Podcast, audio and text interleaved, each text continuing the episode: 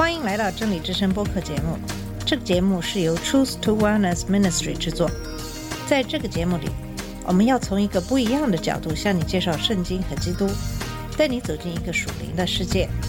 我们的节目在每个星期二、四、六更新，欢迎你的收听和关注。all the colors of the rainbow. 你好，我是马军，今天会继续跟你分享 Simmons、Luden 和 Harris 的文章《设定自己的规则和认知失调》的下半部分。在上期节目里，我们给大家简单介绍了三位作者的背景，他们都是大学里的教师，分别教授历史、心理学和宗教。在这篇文章的上半部分，作者用他们的专业知识质疑福音教徒作为川普基本盘这样的事实是跟圣经的教导完全矛盾的，同时也指出他们把圣经应用在川普和以前的总统奥巴马身上的不一致性，这其实会导致他们的认知失调。所以，作者在上一期节目文章的最后质疑是什么样的心理过程能够解释这样令人尴尬的对圣经经文的滥用呢？下面是这篇文章的下半部分的继续。生活在认知失调中。Timothy Dalrymple 是今日基督教的主席和总裁。他观察到福音教徒在对川普的支持上已经走得太远了。他说：“问题在于，作为福音教徒，我们同时也跟川普总统的嚣张的不道德的行为、贪婪、腐败联系在一起。他制造了分裂和煽动的种族歧视，他对移民和难民的敌意和冷酷等等。换句话说，问题是。”他们全身心的拥抱。Dalrymple 描述了宗教团体接受一套在道德方面的原则，但是同时接受一个每天都在违背这些信仰的总统这样的一个悖论中。当一个人的行为跟他们根植于心的信仰相矛盾的时候，结果就是非常不安的心理状态，在心理学上叫做认知失调。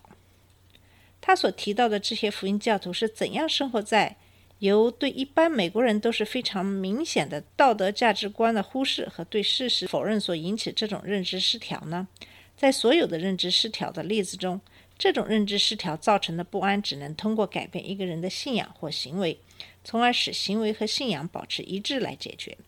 在这些支持川普的福音教徒中，对认知失调的解决方案好像是通过采用拒绝事实输入的封闭式的信仰方法来达到。问题不是信仰的本身。对我们人来说，我们必须要信任这样的关系以及对世界的观点。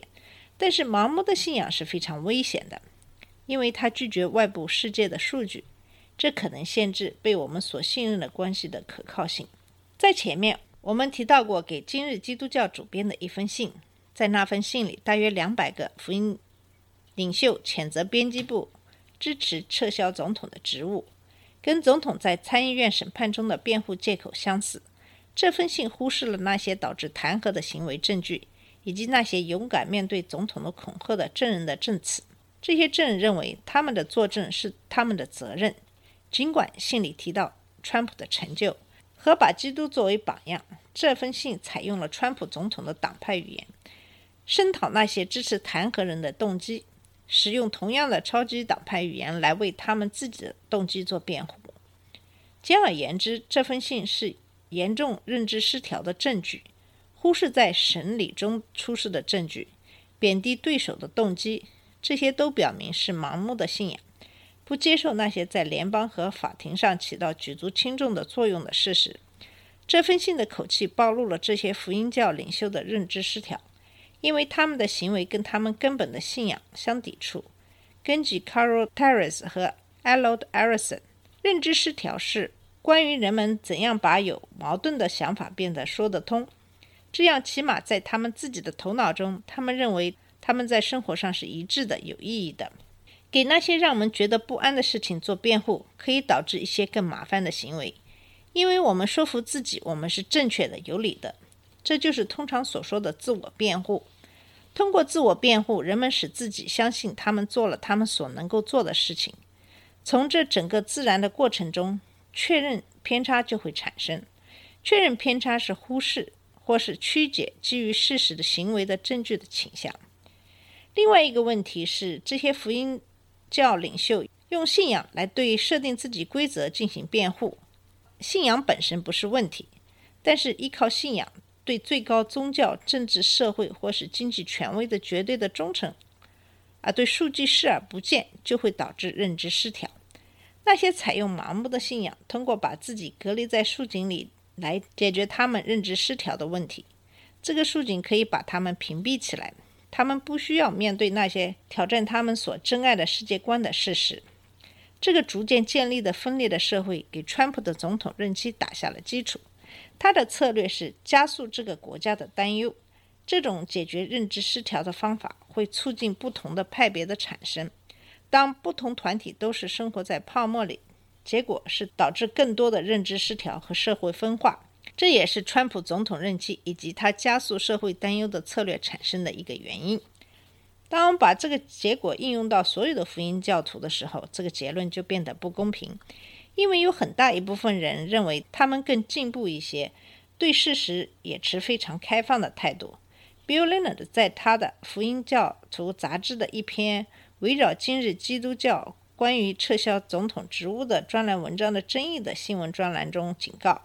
让那些福音派基督教的倡导者和批评者要小心。他写道：“美国的福音教派并不是单一的，而是非常广泛的。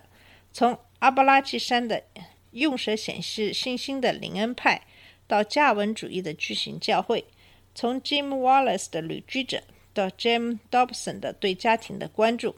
从社会的大角度来看，这些区别或许微不足道。不管你喜欢不喜欢，福音教徒进退两难的窘境，对于贯穿美国文化中看待基督徒的方式都是有很大的影响的。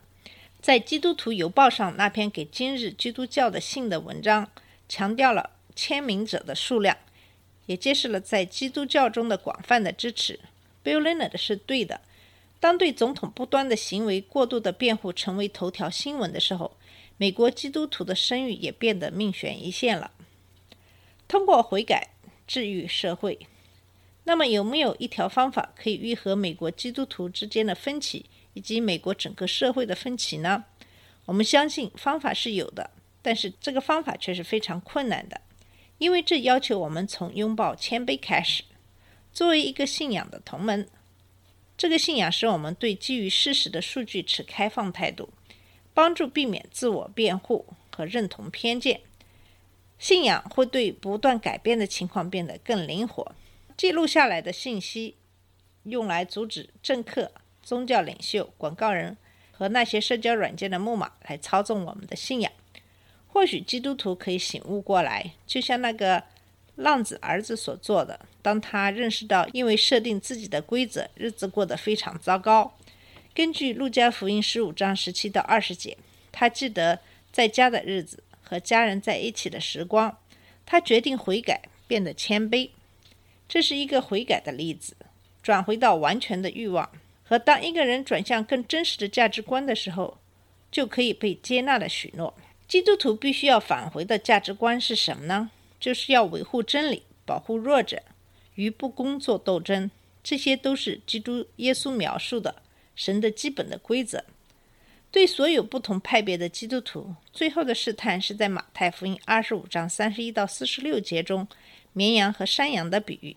艾米 ·J· Levin 说，这个故事告诉我们，人们会根据他们是不是关心穷人、给饥饿的人吃的、探望在监里的人。来被论断，也有人明智的说：“基督耶稣问你额外努力去做了吗？”基督耶稣其实是说，神对我们怎样对待别人特别的在意。那些被严格审判的人，一般看到有需求的人，而习惯性的没有任何反应；那些得到宠爱的人，是当遇到一些情况的时候，看到的是基督耶稣自己需要帮助。这个故事其实暗指现代的一个问题。当我们看到总统在滥用职权、冷酷地设定他自己规则的时候，我们应该怎样做呢？我们三个作者在年轻的时候在教会里都听过以救助计划为特征的福音信息，通常重点在接受耶稣作为我们个人的救世主。但是，同样的过程可以用来促进社会的愈合。